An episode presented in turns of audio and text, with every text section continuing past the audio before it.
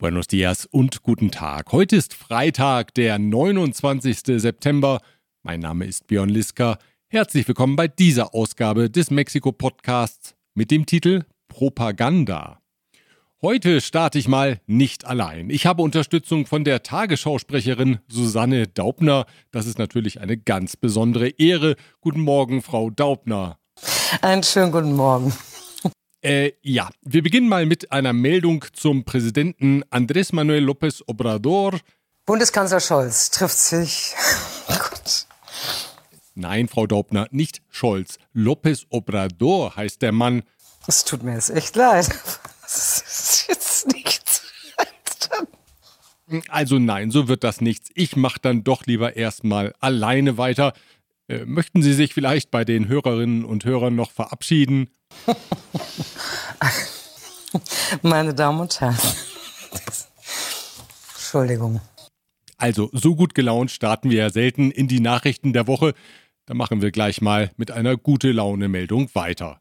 Das Oktoberfest findet zum achten Mal in Mexiko statt, an der Reforma statt, und zwar am 20., 21. und 22. Oktober auf dem Campo Marte. Am Freitag geht es um 13 Uhr los, Samstag und Sonntag schon um 11. Ende ist nicht vor 22 Uhr. Natürlich mit Live-Musik aus Bayern, Bier, Brezeln und guter Stimmung. Margit Hanneder und ihr Team freuen sich auf Sie. Weitere Informationen finden Sie unter dasoktoberfest.mx. Wir verlinken dorthin von mexikopodcast.info aus.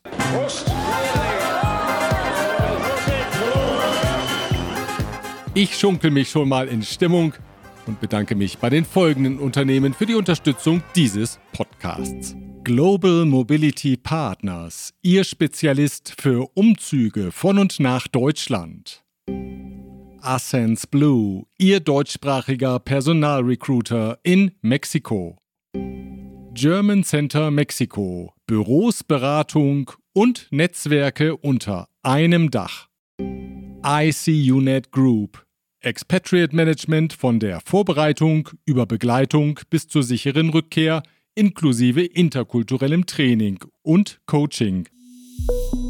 Wenn Präsident Andrés Manuel López Obrador einmal eine Sprachregelung für ein Problem gefunden hat, dann bleibt er dabei und wiederholt sie so oft, bis auch der Letzte sie verinnerlicht hat. Für die von der organisierten Kriminalität im Land entfachte Gewalt hat er seit einiger Zeit schon diesen Terminus auserkoren. Fue un acto más que nada publicitario, propagandístico, tomas, quemas de vehículos. Estos delincuentes, que son muy buenos para la propaganda. Propaganda also, eine deftige Art von Marketing gewissermaßen, weit entfernt jedenfalls von Staatsversagen oder einem sich auflösenden Gewaltmonopol des Staates, das der Präsident natürlich nirgends zu erkennen vermag. Auch wenn es dafür in der zurückliegenden Woche in verschiedenen Regionen des Landes wieder handfeste Belege gab. In Chiapas beispielsweise fuhren in Frontera Comalapa an der Grenze zu Guatemala mutmaßliche Mitglieder des Sinaloa-Kartells in einer Art Parade in den Ort ein. Dabei wurden sie von der Bevölkerung begeistert empfangen.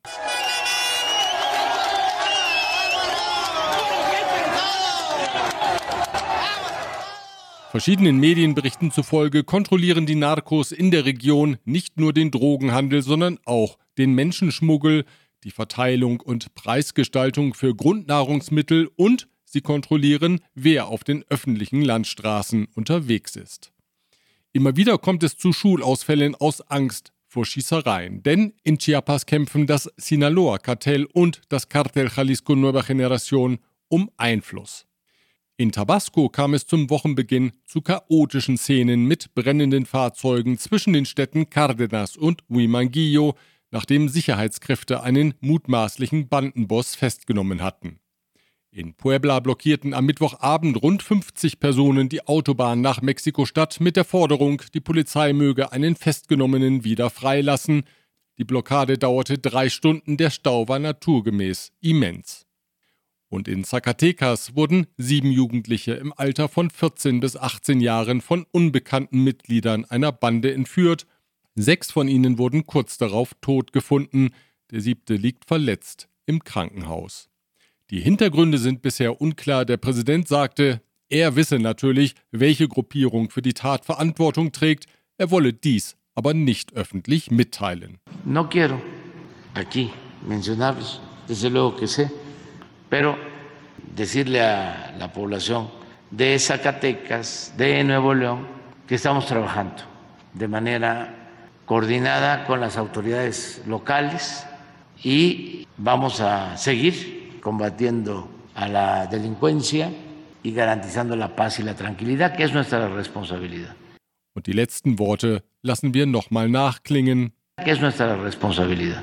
In Monterrey wurden innerhalb der vergangenen Woche mindestens zwölf Mordopfer an öffentlichen Orten gefunden und als es eine Nachfrage dazu gab, wurde die routinemäßige Rhetorik des Präsidenten dann doch für einen Moment von Nachdenklichkeit überlagert. Sí, ayer fue un día este, muy difícil en violencia, eh, sobre todo en Nuevo León, 12 homicidios. Sí, estamos analizando. Das Verschwinden der 43 Lehramtsstudenten aus Ayotzinapa im Bundesstaat Guerrero, es jährte sich in dieser Woche zum neunten Mal. Die Eltern der Studenten geben nicht nach und fordern von Präsident López Obrador die Herausgabe der Protokolle der Militärkommunikation in jener Nacht, als die Studenten entführt wurden. Verwickelt sein sollen Experten zufolge das Kartell der Guerreros Unidos, Mitglieder von Polizeieinheiten und auch Militärs. Weil das nicht in die Erzählung des Präsidenten vom unkorrumpierbaren Militär passt, stellt sich der Präsident immer wieder schützend vor die Institution. Seine Glaubwürdigkeit unter den Eltern der 43 Studenten hat dadurch stark gelitten. Das gilt auch für den Staatssekretär im Innenministerium Alejandro Encinas, der seit vier Jahren mit der Aufklärung des Falles betraut ist, aber immer noch keine eindeutige Darstellung der Abläufe und Benennung der Schuldigen präsentiert hat. Immer wieder genannt wird im Kontext der Vorgänge von Ayotzinapa der ehemalige Chef der Hauptstadtpolizei Omar Garcia Harfuch, der seinerzeit als Mitglied der Bundespolizei an den Zusammenkünften teilgenommen haben soll, bei denen die Vorgängerregierung von Präsident Peña Nieto die sogenannte historische Wahrheit ausarbeitete. Bei der ging es nicht um die Aufklärung des Falles, es ging darum, die Öffentlichkeit mit einer Erzählung zufriedenzustellen. Die Vorwürfe gegen Harfuch sind nicht neu, kommen jetzt aber mit Macht zurück, weil der für die Morena-Partei neuer Regierungschef von Mexiko-Stadt werden will. Staatssekretär Alejandro Encinas bestätigte, dass Harfuch bei den Zusammenkünften präsent war. Está.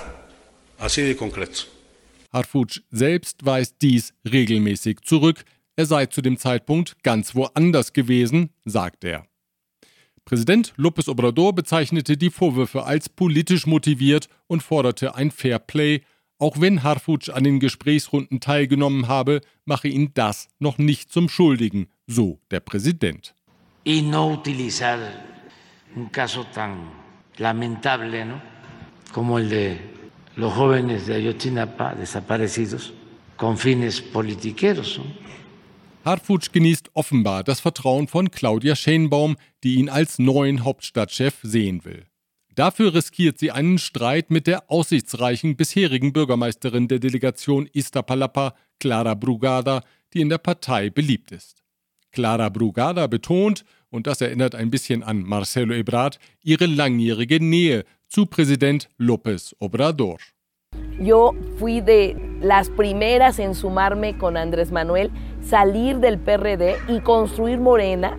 Es decir, tengo una trayectoria larga y de lucha en esta ciudad. Und sie erklärt pflichtschuldig, dass sie natürlich darauf vertraut, dass der Auswahlprozess transparent und klar verlaufen wird. Que sea un ejemplo, que no haya duda. Y yo creo en Morena y estoy convencida en que vamos a salir bien de este proceso. Einmal mehr ins politische Abseits fabuliert hat sich in dieser Woche Mexikos ehemaliger Präsident Vicente Fox. Er bezeichnete die Präsidentschaftskandidatin der Morena, Claudia Sheinbaum, in klar verunglimpfender Absicht als Jüdin und Ausländerin. Bereits im Juli hatte er mit der Aussage, die Kandidatin sei eine bulgarische Jüdin, für Kritik gesorgt. Die PAN-Kandidatin Xochitl Galvez dürfte über diese Art der politischen Unterstützung alles andere als begeistert sein und den Kommentaren in den sozialen Netzwerken zustimmen, wo unter anderem steht, die Frau von Vicente Fox möge dem doch endlich den Zugang ins Internet streichen. Marta, quítale los datos. Das US-Parlament hat geplante Unterstützerprogramme mit einem Volumen von 60 Millionen US-Dollar zunächst einmal auf Eis gelegt. Die Begründung, Mexikos Regierung tue nicht genug gegen den Fentanylschmuggel. Besonders republikanische Abgeordnete hatten auf den Zahlungsstopp gedrungen.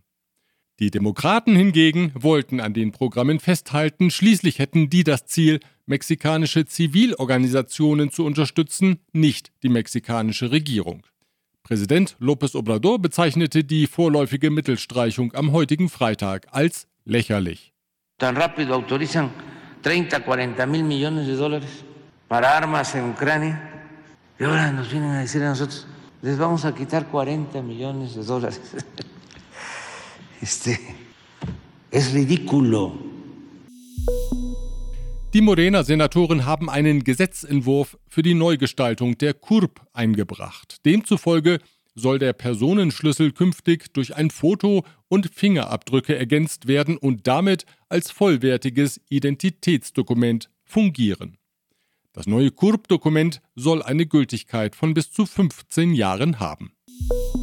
Diese Ausgabe erreicht sie mit der freundlichen Unterstützung von Protection Dynamica, Ihr deutschsprachiger Versicherungsmakler mit internationaler Erfahrung, seit 67 Jahren vertrauensvoll an der Seite von Privat- und Firmenkunden.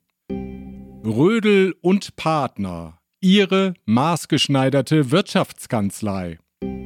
Von wo besser Isiera. Ihre Anwaltskanzlei mit einem spezialisierten German Desk.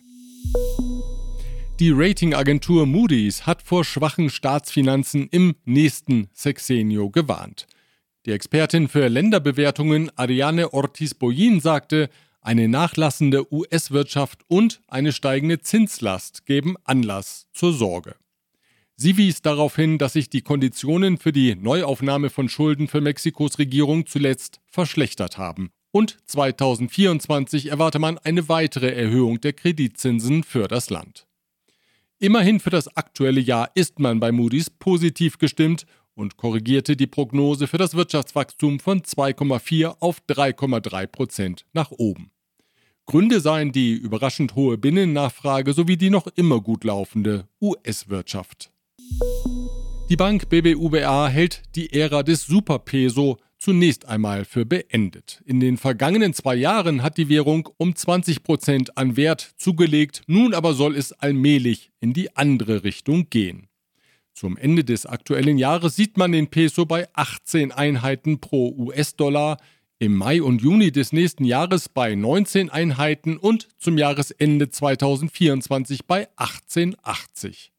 Gründe seien die erwarteten Schritte der mexikanischen Zentralbank, den Leitzins ab dem ersten Quartal 2024 im Jahresverlauf schrittweise zu senken. Außerdem werde der Wahlkampf den Peso schwächen, besorgniserregend werde das aber nicht sein. Dafür seien Mexikos makroökonomische Fundamente zu stabil. Der mexikanische Zementhersteller Cemex übernimmt Kieselbauchemie mit Sitz in Esslingen bei Stuttgart. Dies sei Teil der fortlaufenden Strategie zur Stärkung seines Wachstums, hieß es in einer Mitteilung. Kiesel wurde vor 60 Jahren gegründet und vertreibt Baustoffe wie Feinmörtel und Spachtelmassen auf dem deutschen, polnischen, tschechischen und französischen Markt. Die Kosten für die Übernahme wurden nicht mitgeteilt, die Operation soll noch in diesem Jahr oder zum Jahresbeginn 2024 abgeschlossen sein, teilte das Cemex Mutterhaus in Monterrey mit. Die Regierung hat dem chinesischen Minenbetreiber Ganfeng, das Lithium im Bundesstaat Sonora fördern will, neun Lizenzen entzogen. Die Regierung begründet den Entzug damit, dass Ganfeng nicht genug investiere. Das chinesische Unternehmen hatte Ende 2021 die Abbaurechte von der britischen Bacanora Lithium gekauft. Der Kaufpreis lag bei etwa 260 Millionen US-Dollar. Ganfeng kritisierte die Maßnahme als willkürlich und legte Protest ein. Acht von zehn potenziellen Online-Kunden in Mexiko schrecken im letzten Moment vom Kauf zurück. Das berichtet der Branchenverband der Online-Verkäufer. Viele Kunden befürchteten, dass unkalkulierbare Zusatzkosten zum Preis hinzukämen, etwa für den Transport, Steuern und Einfuhrzölle. Auch seien Zahlungsabläufe häufig unnötig kompliziert und führten deswegen zum Abbruch des Kaufvorgangs. Es sei wichtig, klare Mechanismen zu haben und verschiedene Zahlungsmittel zu akzeptieren, empfiehlt der Verband. Bevor es weitergeht, ganz ohne Abbruch natürlich, zunächst mein herzlicher Dank an Chloemecom, Technologien für die Automatisierung und die Energieverteilung in der industriellen Anwendung. Kernliebers, der globale Technologieführer für hochkomplexe Teile und Baugruppen mit den Schwerpunkten Federn und Standsteile. Evonik, ein weltweit führendes Unternehmen der Spezialchemie. Ganz schön reich ist schon jetzt der mexikanische Boxer Saúl alias Canelo Alvarez. Und an diesem Wochenende kommt nochmal kräftig was obendrauf. Rund 40 Millionen US-Dollar nämlich. Und damit dürfte der 33-jährige Boxer aus Jalisco seine Gesamteinnahmen auf mehr als 500 Millionen US-Dollar erhöhen. Gestartet war er vor 18 Jahren ganz bescheiden. 800 Pesos bekam Canelo für seinen ersten Profikampf. Am morgigen Samstagabend tritt er in der T-Mobile Arena in Las Vegas gegen Jamal Charlo aus den USA an. Und nach einigen, na doch eher durchwachsenen Kämpfen will er nun Gegner und Zuschauer wieder so richtig von seinen Fähigkeiten überzeugen. I feel great. I feel ready for this fight. And I'm ready to show everybody my skills, my real skills. Thank you. See you Saturday night. Der portugiesische Fußballerfolgstrainer José Mourinho hat mitgeteilt, dass er vom besten mexikanischen Team unter Vertrag genommen wurde. Olá, sou José Mourinho. Me acaba de contratar el mejor equipo de México. Weitere Angaben machte der Mann, der sich bescheiden als The Special One bezeichnet, zunächst nicht. Vielleicht ist das ein Marketing-Gag und er macht demnächst Werbung für mexikanisches Bier. Denn eigentlich trainiert Mourinho ja aktuell den Club AS Rom, obwohl es nach Rom natürlich eine Herausforderung in Mexiko gäbe. Genau, die heißt natürlich Cruz Azul.